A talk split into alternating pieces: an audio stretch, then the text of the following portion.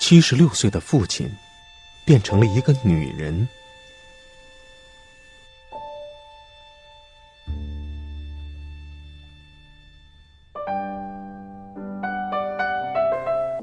今天给大家带来的是普利策奖得主、女性主义作家苏珊·法吕迪的最新力作《In the Dark Room》，我们暂且翻译为“在暗室中”。二零一六年底，《纽约时报》将这本书评选为年度十大好书之一。这本书讲述了作者前往匈牙利看望父亲的真实故事。苏珊的父亲已经是离家多年，但是这次访亲不同寻常。七十六岁的父亲，竟然做了变性手术，变成了一个女人。在和父亲相处的日子当中，苏珊发现了父亲讳莫如深的过去，一段匈牙利犹太人的黑暗历史。接下来就请跟随我的声音，一起走进暗室。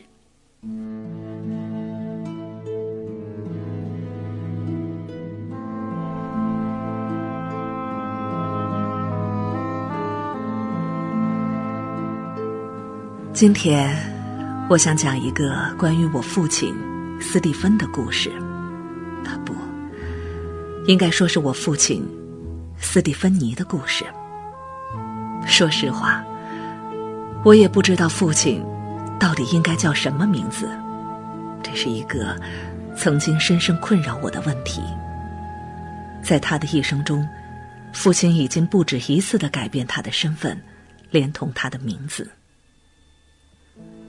在我的儿时记忆当中，父亲一直叫做斯蒂芬，是一个脾气暴烈的中年男子，一个出生在匈牙利的犹太人。那时，我们家住在纽约，但是他早早的和母亲离了婚，一个人搬去了曼哈顿。一九八九年东欧剧变以后，父亲回到了他的故乡，匈牙利的首都布达佩斯。再次见到他之前，我们已经有二十多年没怎么见面了。我是他唯一的女儿。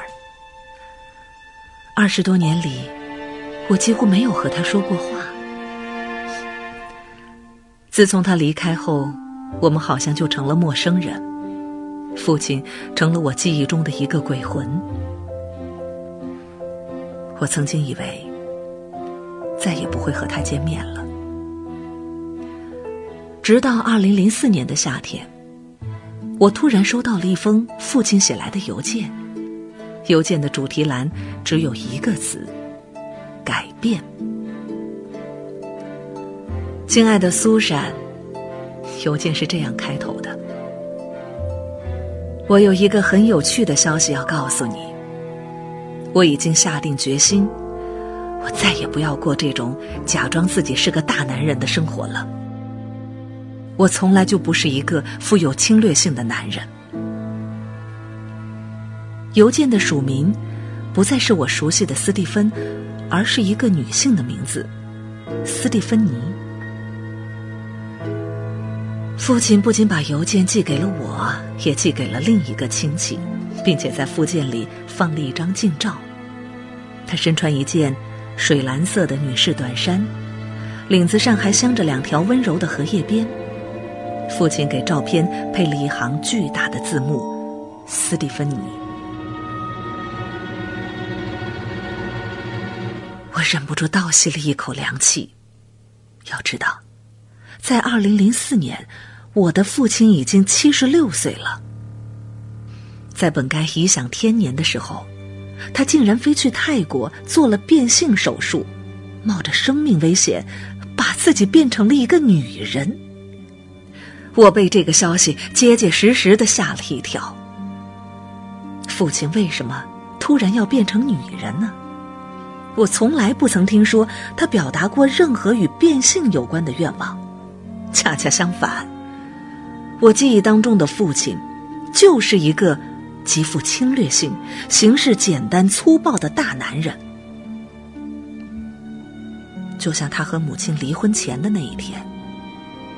年幼的我，在房间里听到暴怒的父亲像一阵龙卷风一样冲进家门，接着传来一片叫骂和嘶吼声，然后我就在客厅里看到了血腥的一幕：父亲手持匕首，朝着当时和母亲约会的男友用力的捅去，一连几下之后，家里的地板上尽是血污。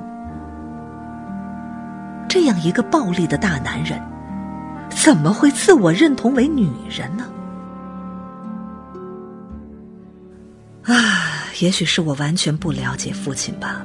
我们的确没有什么深入的交流，尽管我一厢情愿的认为，我还是多少知道一点他的性情的。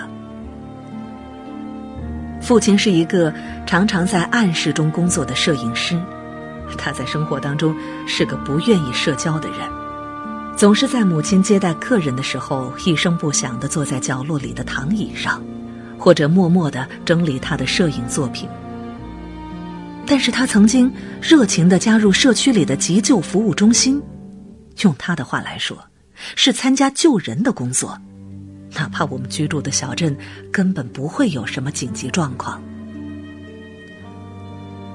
总而言之，我的父亲是一个充满了矛盾的人，而他也似乎拒绝让别人去了解他，即便是我。他的亲生女儿收到他的邮件后，我决定去布达佩斯看看变性后的父亲，也希望借此解开心中的疑团。面对阔别已久的父亲，我原以为自己已经做足了心理准备。我是个女性主义作家，还自认有着最开放的性别观念，但是。当我看到父亲的那一刻，我竟然吃惊的说不出话来。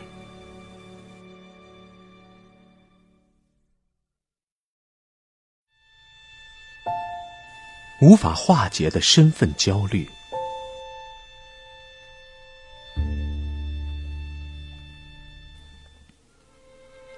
二零零四年秋天，布达佩斯费伦茨国际机场。我不太情愿的在接机的人群中寻找父亲的脸，心里七上八下的。我会不会认不出他来了？我该怎么和他打招呼呢？应该叫爸爸吗？有那么一刻呀，我甚至想马上掉头回美国。我即将面对的是父亲全新的身份，可是我觉得自己对他的旧身份都还一无所知。我好奇，父亲是不是认为一个人通过变性改变了身份，就可以彻底摆脱他的过去呢？要改变人称，把 he 变成 she，根本不是什么难事。可他是我的父亲，这也会随之改变吗？我想到父亲在电话里告诉我说，他仍然是我的父亲。这个时候，我在人群中看到了一张熟悉的脸。只是他的样子和我印象中的不太一样。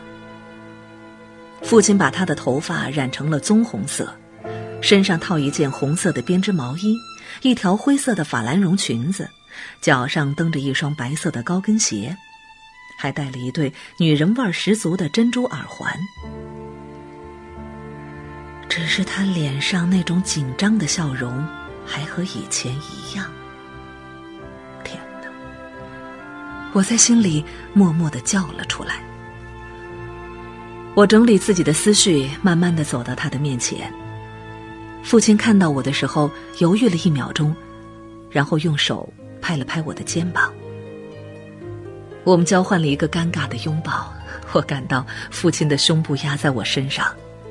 后来他骄傲的告诉我。他胸部的尺寸是四十八 C，那不是真的胸部。我不自觉的想着，随即立刻又为自己的这个想法感到无比的羞耻。有着硅胶胸部的真女人还不够多吗？我什么时候变成了一个性别上的本质主义者了？我们往停车场走去，我有些不自在的看着周围的人。周围的人也不自在的盯着我们看。我注意到，父亲虽然是一身女人的打扮，可是走起路来却仍然像个大摇大摆的男人。这种明显的不协调招来了路人好奇的眼光。有个胖女人用嫌恶的眼神上下打量了父亲一眼，然后说了一句什么。我没有听懂他的匈牙利语，但是我马上明白了，那不是什么好话。当他看向我的时候，我狠狠地瞪了他一眼。爸，斯蒂芬妮，你还好吗？我想，我开口问父亲。可马上被自己混乱的表达弄得窘迫起来。父亲并没有理会我，他开始滔滔不绝的讲起他变性后遇到的种种事情。我现在是斯蒂芬妮，或者叫我斯蒂芬。我现在是一个女士了。父亲兴奋地说：“每个人都对我特别好，男人们必须帮助我，我都不需要动一个手指头。”苏珊，你总是写女人是多么弱势，要遭受很多的不公平，哼！可是当我变成女人的时候，我得到的都是好处。我不知道该怎样回答他。我在车上默默的看着窗外的布达佩斯，这个父亲出生、成长的地方，埋着父亲少年时代的地方。我对那个时代一无所知。父亲对他的过去也总是讳莫如深，偶尔说起旧事，一两句话就带过去了，再也不肯深入。我只知道父亲是犹太人。去美国之前，他的匈牙利名字叫做伊斯塔万·弗莱德曼。在布达佩斯被纳粹占领的那个时代，父亲正好是一个少年。父亲跟我说过这样一件事情。有一次，他在街上被一个军官抓住，押进了布达佩斯皇家大饭店。在大饭店的地下一层，成群的犹太人被当场击毙。父亲躲在楼梯间里，侥幸的躲过了一劫。我长得一点儿也不像犹太人，父亲笃定的说：“我是一个匈牙利人，彻头彻尾的匈牙利人。”好像。将他认成犹太人是一件很不可思议的事。父亲还轻描淡写的告诉过我另外一个故事，他曾经救了他的父母。我问怎么救的，我想要听到故事的细节，但是父亲只是淡淡的说：“哦，我带了一个徽章。”什么？呃，然后呢？然后，就是。我救了他们。他耸耸肩，然后再也不提这事儿。现在我已经身处这个父亲生活过的城市了。我本来想到处看看，可是当我们抵达父亲的公寓后，父亲却不容分说，将我严严实实的锁在了他的家中。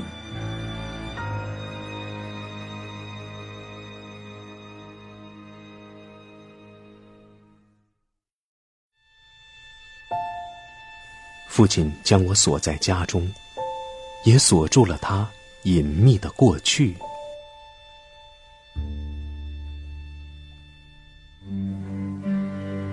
苏珊，快过来！我在房间里听到父亲焦急的声音。当我赶出去的时候，我看到他站在一个梳妆台旁边，手里拿着两条裙子，问我应该穿哪件呢？我不知道。我回答他，感到有点不自在。哎呀，外面这么热，我还是穿这件背心裙吧。他一边说着，一边开始脱掉身上的衬衫。我连忙转过身向门外走去。你要去哪儿？他问。呃，整理行李。我显然有些局促，不知所措的随口一答。嘿，拜托！父亲一边换裙子一边笑着说：“大家都是女人，我又不会吃了你。”这样的局面让我尴尬。父亲似乎急于展示他女性的一面，他的女性身体，他的衣服和化妆品，他想象中的女性魅力。他会突然跑到我的房间，假装把丝袜忘在这儿了，或者是让我帮他穿裙子，以此展现他的身体。他要求我晚上睡觉时不要锁门，因为他想要像一个正常的女人那样被对待，想要可以不穿衣服在房间里自在的走来走去。在白天没事的时候，他便向我展示他电脑上存的照片，大多是他将自己的脸合成到某个女人的身体上。我注意到，在父亲的电脑上还存着一些变性人指导手册，他们教你如何一步一步从一个男人变成一个完全的女人。除了沉醉于他的新性别之外，父亲好像什么事情也不想做。每当我提议去他儿时生活过的地方转转时，他就一口咬定：“没什么好看的，活在过去有什么好？我对过去一点都不感兴趣。”可是我感兴趣，我加重语气说。两个人就这样陷入僵局。你真是搞不清状况。父亲的指甲上闪着透亮的粉色甲油。他不耐烦的敲打着桌子。我现在是斯蒂芬妮了。父亲无论如何也不肯把钥匙给我，他用这种方式将我困在家里。公寓里装着最先进的智能安全系统，有时候会让我忍不住想：父亲的这套安全系统到底是用来防贼，还是专门锁住他的女儿？我被困家中整整六天之后。父亲终于在我的坚持下松了口。好吧，如果你想去看看有匈牙利特色的地方，我们可以去城堡区。几天之后，我再次提议去他小时候生活过的那座公寓看看，父亲又一次拒绝了我。哎呀，你想要看那地方，从谷歌地图上看就可以。说着，他打开电脑。我注意到他并没有点开谷歌地图查看那个地址的街景，而是从硬盘里点开了一个命名为“已删除文件”的文件夹，从里面找出了一张街景图。已删除文件，我暗暗想着，可是并没有被删除。哈，真是古怪的删除方式。我知道父亲和一个叫做伊隆卡的女人很暧昧。需要说明的是，性别和性向没有因果关系。父亲变成了一个女人，这并不意味着他一定会喜欢男人。我想，也许伊隆卡可以帮助我说服父亲。于是我提出，我们三个人一起在城里逛逛。那天父亲的心情不错，我下定决心，有意将他们往那座公寓的方向引过去。进去看看吧。我走到公寓附近，按响了其中一个租户的门铃。我就看看公寓楼下的大厅。你干什么？住手！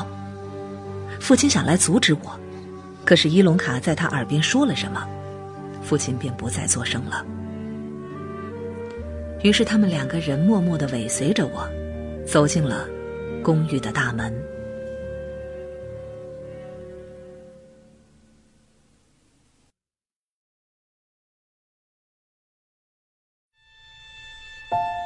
一段黑暗的大屠杀历史。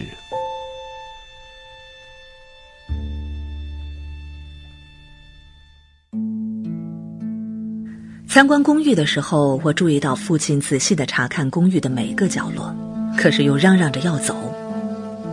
嘿，看看，看看他们对这座房子做了什么！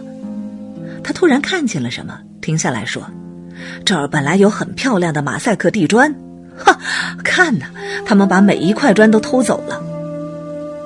他的情绪突然波动起来，不看了，不看了，我们走吧。就不能再待一会儿吗？我抗议道。是我把你带过来的，你已经看过了，够了。他的声音里是喷涌而出的怒气。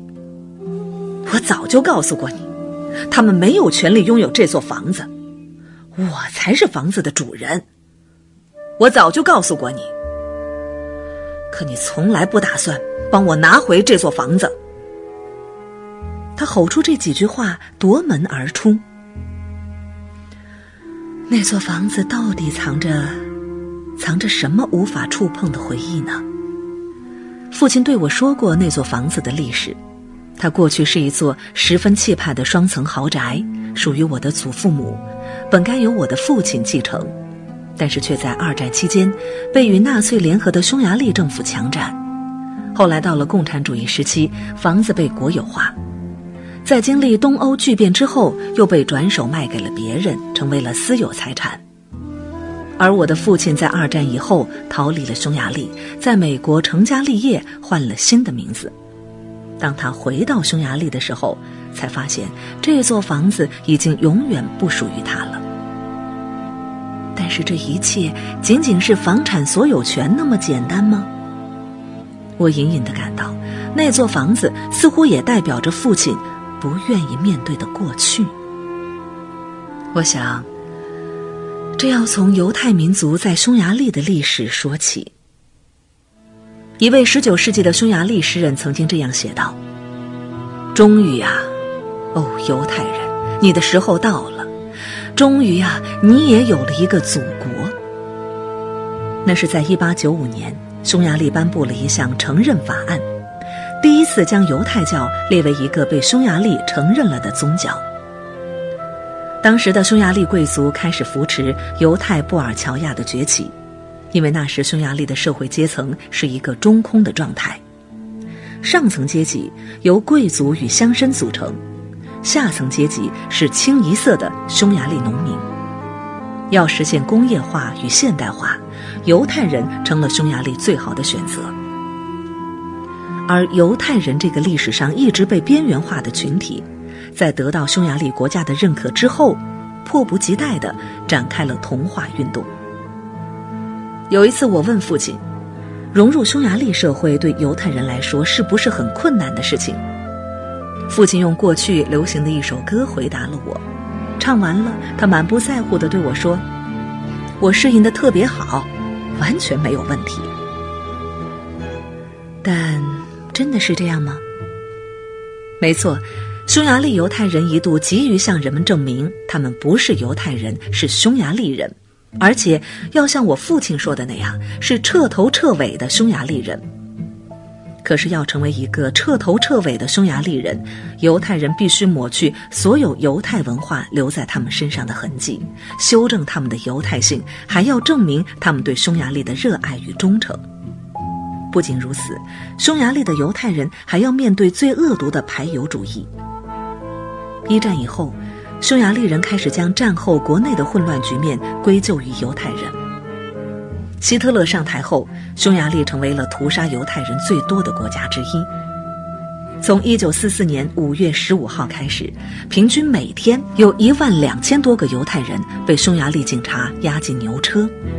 在短短两个月的时间里，四十多万匈牙利犹太人被装在一百四十七辆火车里，送进了奥斯维辛集中营。那么，父亲究竟是怎么幸存下来的呢？我想到父亲曾经告诉我，他是通过躲在布达佩斯皇家大饭店的楼梯间里才逃过一次死劫。但是，父亲总是下意识的，几乎有些强迫症的否认。我长得一点都不像犹太人。我并没有拆穿这个自欺欺人的谎言，正如我也没有告诉父亲，他过去一直是一个富有侵略性的大男人。事实上，我的父亲有着一张非常犹太人的脸。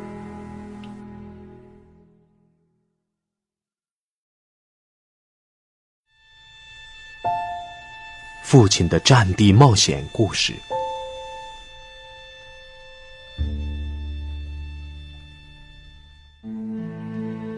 偶然的一次机会，父亲在和我喝咖啡的时候，再次提到了他营救祖父母的故事。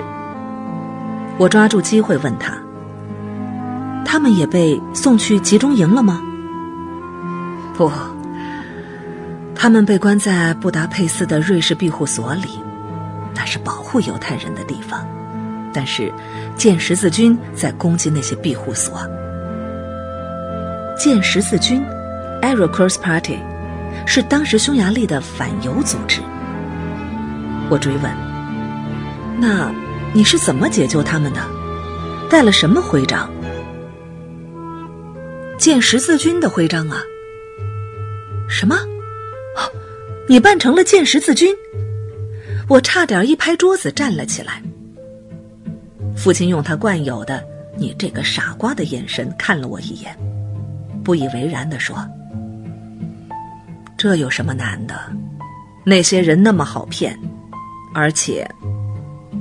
他慢悠悠的强调了一遍：“我长得一点都不像犹太人。”接着，父亲好像突然打开了话匣子，开始跟我讲一些过去从来没有讲过的故事。父亲告诉我，一九四四年的四月，他和祖父曾经回到他们失去的那座公寓，偷偷的潜入其中一个住户的家中，那是一个医生的家。他们一家人都外出度假了。父亲和祖父在那间公寓里悄无声息地住了两个月，像活在黑夜里的老鼠，不敢拉窗帘，也不敢点灯，用最小的音量去听收音机里的 BBC 电台。两个月后，医生一家回来了，他们被迫分头撤离。父亲去大街上寻找藏身的角落，祖父则前往朋友的家中。父亲告诉我，那段时间他换了无数个藏身的地方，甚至还在山区一个废弃的飞机基地里躲过一阵子。一到晚上，他便藏在里面的营房当中，睡在破旧的行军床上。父亲回忆说：“如果晚上天气好的话，我就偷偷的溜进驾驶舱，假装我是一个轰炸机驾驶员。”不久，父亲就被几个军官发现了，他们把他赶了出来。于是，他又不得不寻找新的住所。在流浪的过程中，他接触到了布达佩斯的地下犹太复国主义组织，而且弄到了一个建十字军的徽章。与此同时，祖父和祖母恰好同时去了瑞士庇护所，之后，便有了祖父扮成法西斯去营救父母的故事。我问，然后，他们就让你进去了。我带着徽章，还拿着枪呢，这帮傻瓜才不会怀疑。我就站到门口说：“嘿，上面命令我来带走弗莱德里曼夫妇。”哼，我告诉过你，我很擅长作假的。父亲得意地说。我想起了他的那些合成照片。父亲接着说：“我板着脸走到楼梯上，然后推开门，大喊一声：‘耶诺，弗莱德里曼和他老婆是不是在这儿？快把这些该死的犹太人带过来！’”父亲在咖啡馆里挥舞着他的拳头。结果他们就在房间里，我问道：“房间里有一大堆犹太人，男女老少全都挤在一起。”他们都同情的看着我的父母，心里一定是想着：“哎呦，这个纳粹要杀了可怜的弗莱德里曼夫妇了。”父亲大笑一声对我说：“哈哈，你是一个作家，你可要把我的英雄事迹写下来呀！”我一边在笔记本上记着父亲告诉我的故事，一边陷入了迷思当中。这个故事是真的吗？如果是真的，那得凭借怎样的勇气？我从来不知道父亲有着这样英雄的一面。实际上，他提到这件事的时候，总是用一种十分轻松的语气，好像假扮成法西斯和把他的脸合成到不同女人的身体上是同样轻而易举的事情。而我感到，就是在布达佩斯的那家咖啡店。我好像是第一次认识了这位喜欢在暗室中工作、脾气古怪的父亲。在那一刻，我感到父亲的暗室中终于透出了一点光。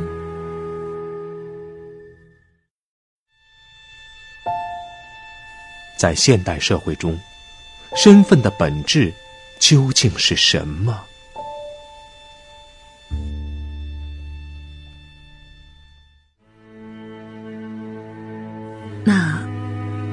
你适合做一个女人吗？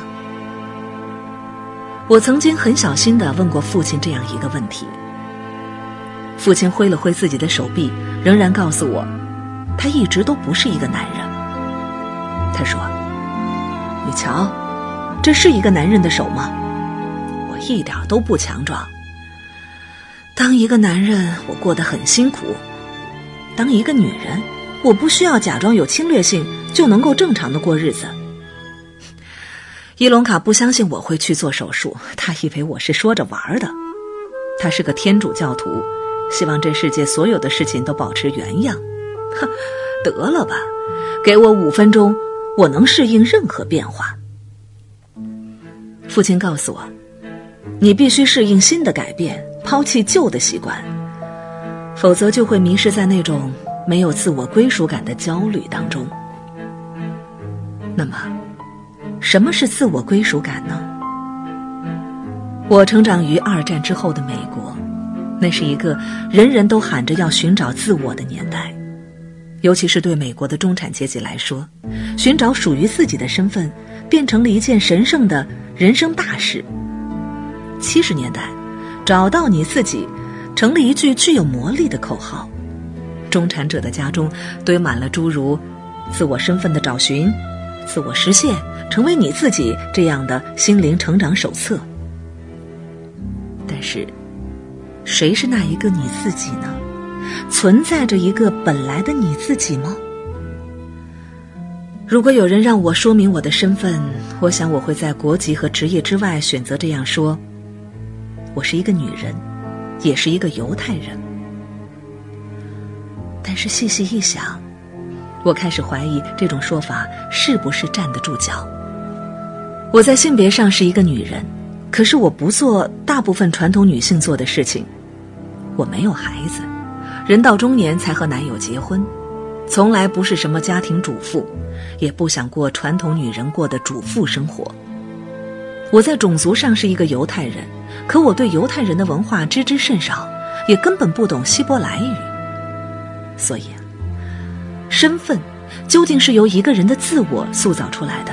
还是和一个人的基因有关，和一个人成长的家庭、种族、宗教、文化、历史的因素有关呢？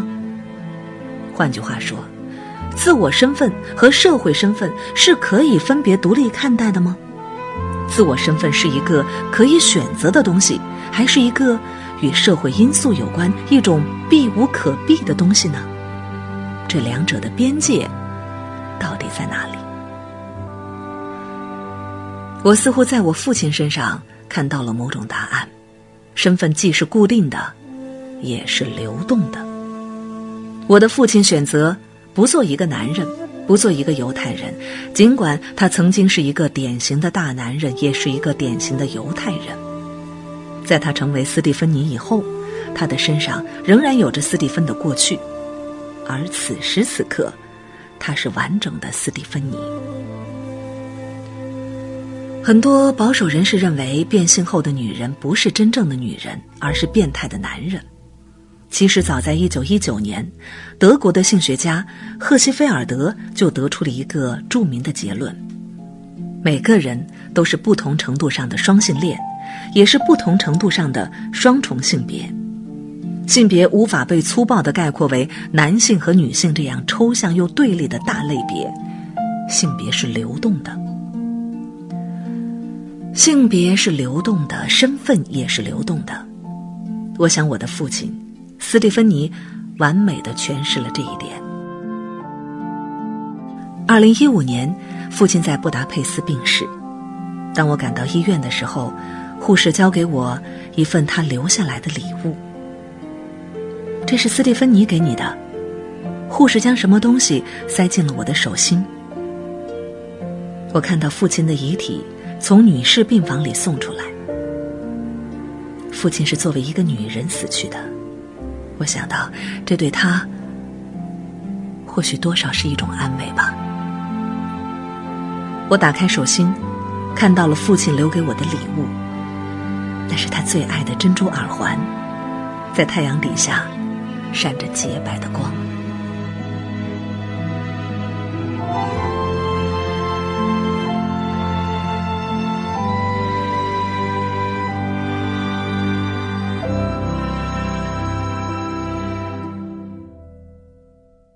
好了，这本在暗示中到这儿就结束了。关于身份和自我认同，您又有着怎样的感想呢？欢迎在评论区留言。我是雪坤，我们下期再会。本节目由路上读书授权喜马拉雅 FM 独家播出。